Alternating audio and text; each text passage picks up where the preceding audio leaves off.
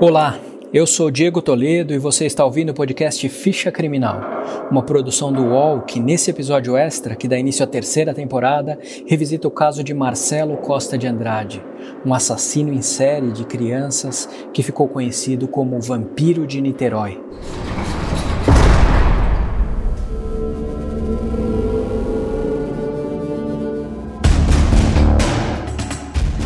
Em 1998, um caso Foi preso no sul do Brasil. O mineiro conhecido como Pedrinho corpo Matador. encontrado no Parque do Estado 23 dias em 28 de procura, e julho de homem que pode ser 98. o inimigo número um da polícia está na cadeia em São Paulo.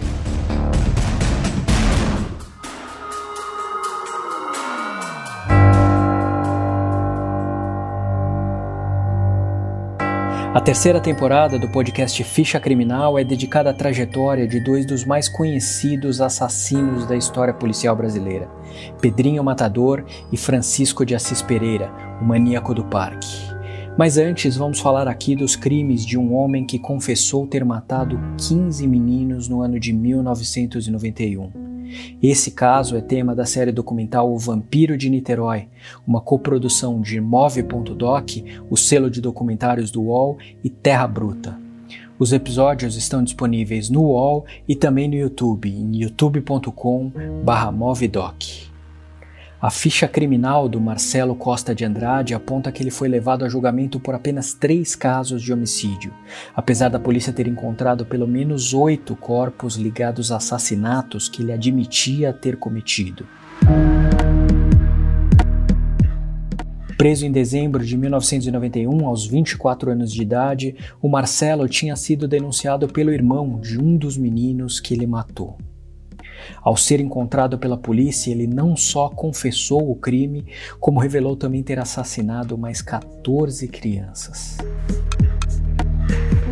Diante das câmeras de TV, o Marcelo aparecia com um olhar perdido e parecia tentar disfarçar um sorriso perturbador para quem via um assassino sob os holofotes.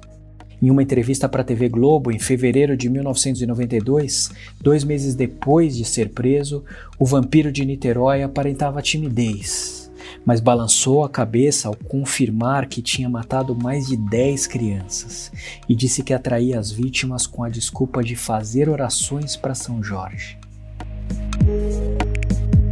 O que, que você dizia para as crianças para elas te acompanharem até esse tipo de lugar?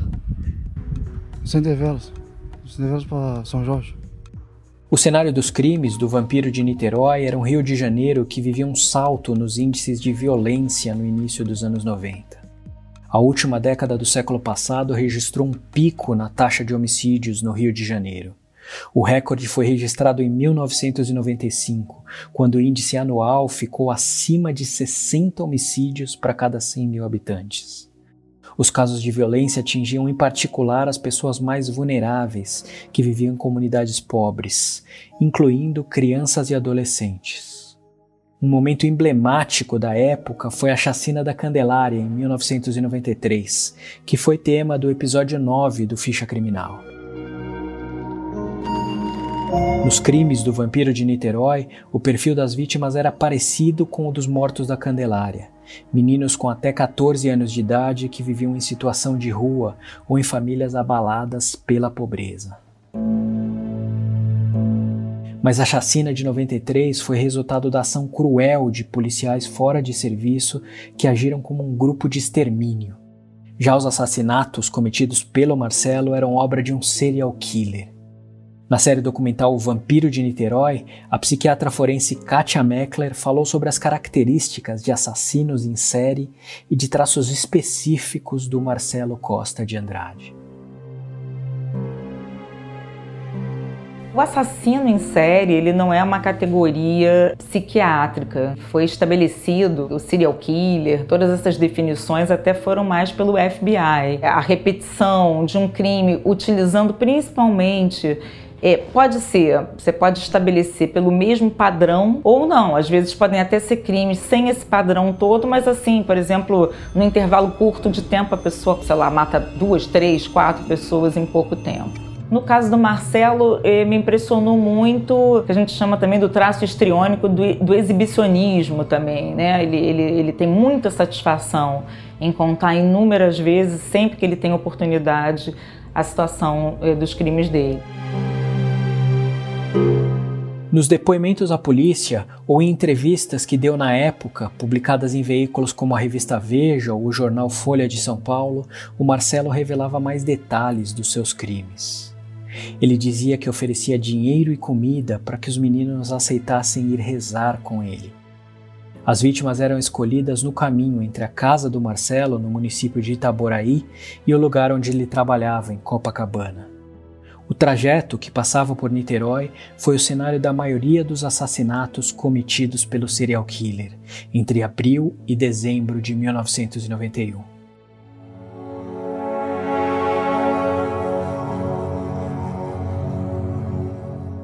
O Marcelo contava que quando frequentava cultos de uma igreja, ouvia um pastor dizer que ao morrer as crianças iam ao encontro de Deus. Na visão deturpada do assassino em série, quando matava, ele mandava os meninos para o céu para ficar perto dos anjos. Mas a crueldade do vampiro de Niterói não se limitava aos assassinatos. Na série Vampiro de Niterói, o jornalista Sérgio Torres, que cobriu o caso para a Folha de São Paulo, e o detetive policial Carlos Augusto Ponce Leon, que participou das investigações, lembraram como os crimes do Marcelo chocaram a todos. E ele foi muito minucioso, eu lembro disso. As minúcias do relato dele que nem entraram no jornal, porque não cabia, porque eram coisas tão animalescas. É, algumas crianças que ele matou, ele decapitava a criança e bebia o sangue.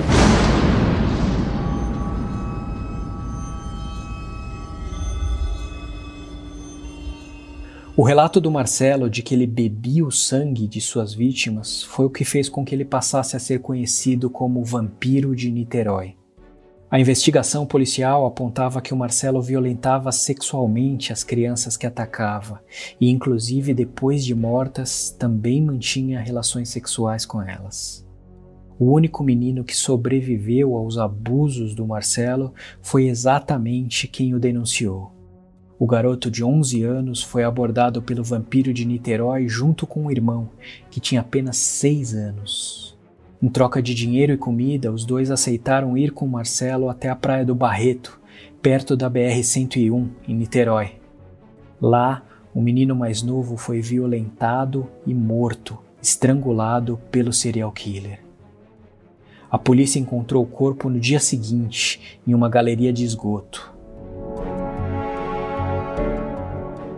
No relato para a série Vampiro de Niterói, o investigador Carlos Augusto Ponce Leon contou que foram necessários dois exames periciais para se ter certeza de que aquela criança de 6 anos de idade tinha sido vítima de um crime.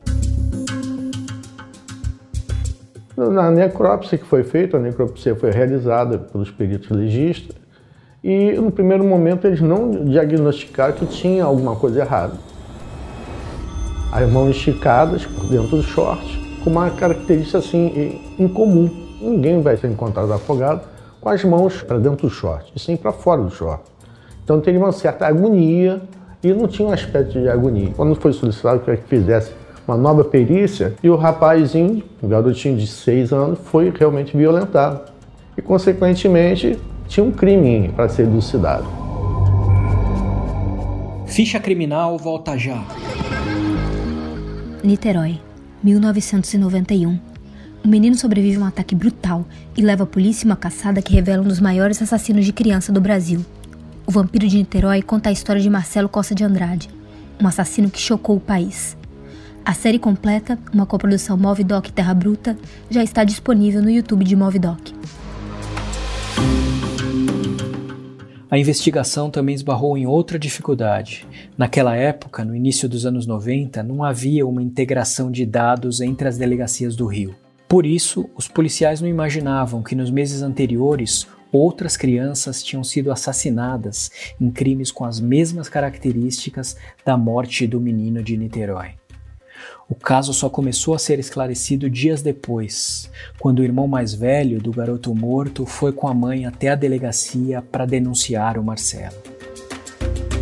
O menino de 11 anos contou que também foi violentado pelo assassino, mas o Marcelo dizia gostar dele e os dois ficaram juntos até o dia seguinte, quando o garoto conseguiu fugir. Em uma reportagem exibida pelo Fantástico da TV Globo no início de 1992, o menino que denunciou o vampiro de Niterói falou dos momentos que passou com Marcelo e do temor que tinha de voltar a encontrar com ele. O garoto, que viu o irmão ser assassinado, não esquece a angústia que passou nas mãos do maníaco. Ele falou porque ele matou porque ele queria matar. Porque achou ele bonito e matou. Eu tô com medo danado dele.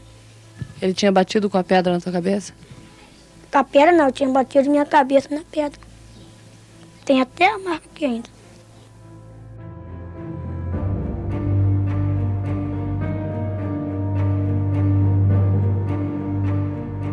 O menino acabaria morto anos depois, ainda jovem, vítima de leucemia. Mas além de denunciar o Marcelo, ele conseguiu levar a polícia até o serial killer. Durante o tempo em que esteve com o vampiro de Niterói, o garoto acompanhou o Marcelo até o lugar onde ele trabalhava, distribuindo panfletos em uma galeria do edifício Roxy, em Copacabana. A polícia foi até o local e abordou o então suspeito. A reação do Marcelo surpreendeu pela naturalidade. O vampiro de Niterói disse que já estava esperando pelos investigadores e acrescentou: Fui eu que matei. Logo depois da prisão, Marcelo revelou os detalhes de todos os outros assassinatos que ele admitia ter cometido. As vítimas eram todas meninos, com entre 6 e 13 anos de idade. Dos 15 casos confessados pelo serial killer, a polícia dizia ter a confirmação de pelo menos oito.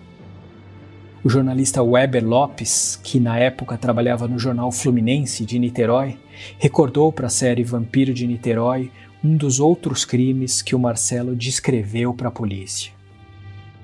Estava vindo lá do, do Rio, nesse, nessa trajetória que ele fazia sempre, viu o menino, gostou do menino, ofereceu um dinheiro para o menino, levou o menino para o campo de futebol e lá estuprou o menino, estrangulou ele, matou e deixou o corpo lá. Só que depois, quando ele chegou em casa, ele resolveu cortar a cabeça do menino, cortou a cabeça fora. Quer dizer, uma coisa de louco, né? A partir da confissão do Marcelo e dos detalhes chocantes dos crimes que ele cometeu, a dúvida passou a ser sobre a saúde mental do serial killer.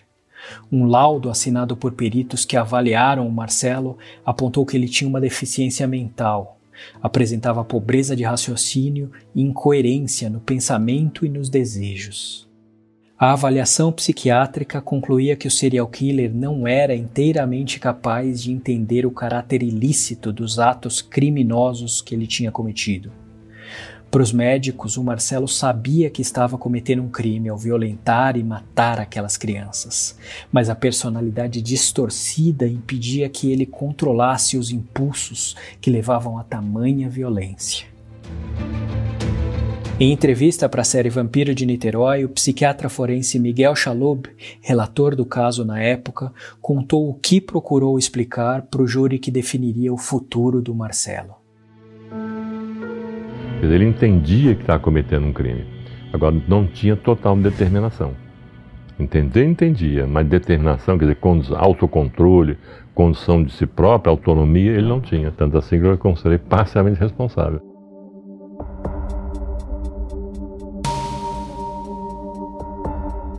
Em junho de 1993, um ano depois de ter sido preso, o Marcelo Costa de Andrade foi a julgamento.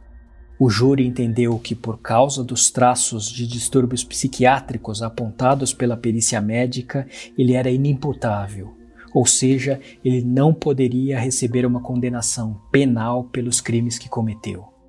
O juiz do Tribunal de Niterói decidiu então que o Marcelo deveria permanecer internado por tempo indeterminado e por um prazo mínimo de três anos em um hospital psiquiátrico. A medida de segurança determinava que o serial killer seria avaliado regularmente por uma junta médica e só poderia deixar o hospital caso os peritos entendessem que ele não representava mais um risco à sociedade. O advogado do Marcelo na época, José Alcimede Araújo, defendeu a tese de que ele deveria ser considerado inimputável. Mas ao comentar o caso na série Vampiro de Niterói, disse que a internação, que dura até hoje, acabou sendo uma punição severa demais para o vampiro de Niterói.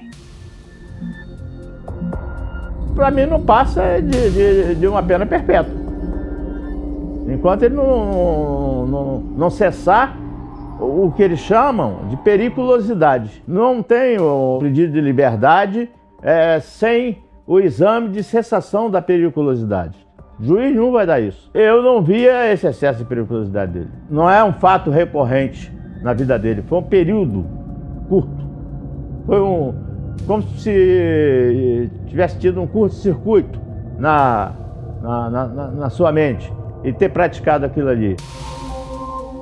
Os psiquiatras que tiveram contato com o caso do Marcelo ressaltam que nem todo serial killer sofre de uma patologia mental.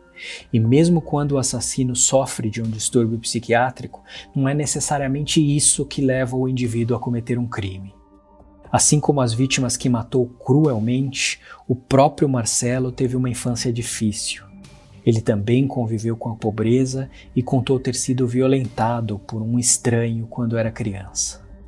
A psiquiatra Katia Meckler aponta que o trauma sexual pode ter sido um fator no desenvolvimento da personalidade criminosa do Marcelo. Mas essa experiência traumática não pode ser encarada como a única explicação para os crimes dele.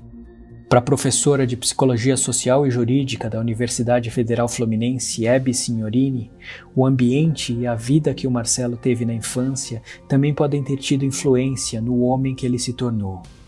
Ela falou um pouco sobre isso na entrevista que deu para as diretoras da série Vampiro de Niterói.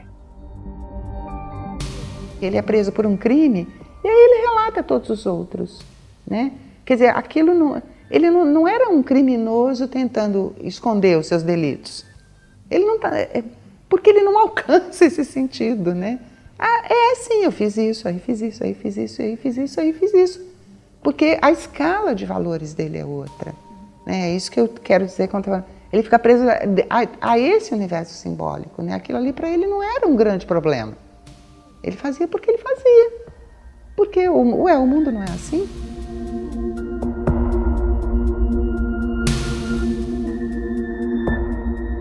Depois do julgamento de 1993, o Marcelo passou a cumprir a ordem de internação no Hospital de Custódia Heitor Carrilho, no complexo penitenciário da Freicaneca, no centro do Rio.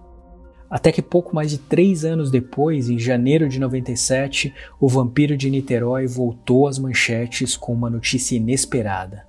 O serial killer tinha fugido. Numa manhã de sexta-feira, durante o banho de sol, o Marcelo se aproveitou de uma distração da segurança e pulou o muro que separava o hospital da favela do Morro de São Carlos.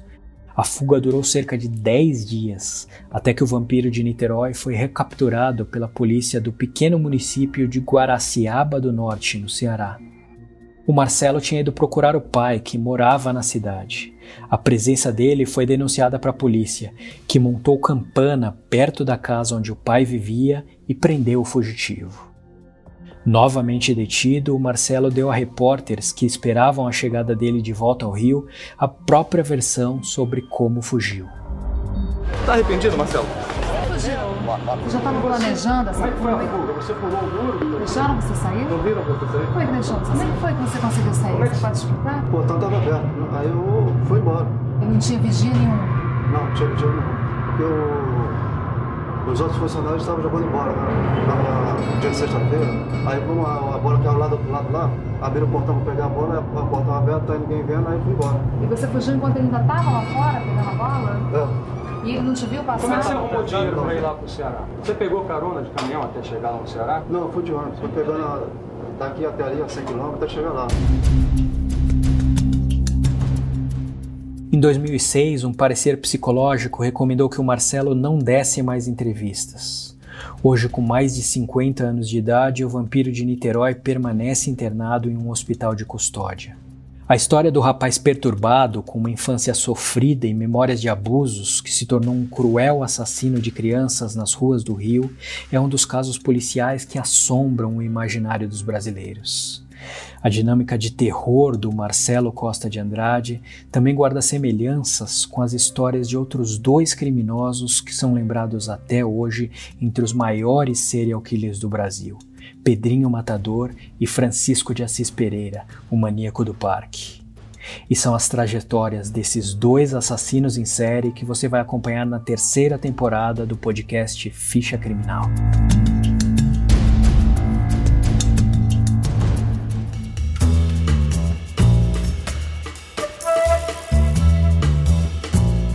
Este episódio de Ficha Criminal termina aqui. Você pode ouvir este e outros podcasts do UOL em uol.com.br podcasts.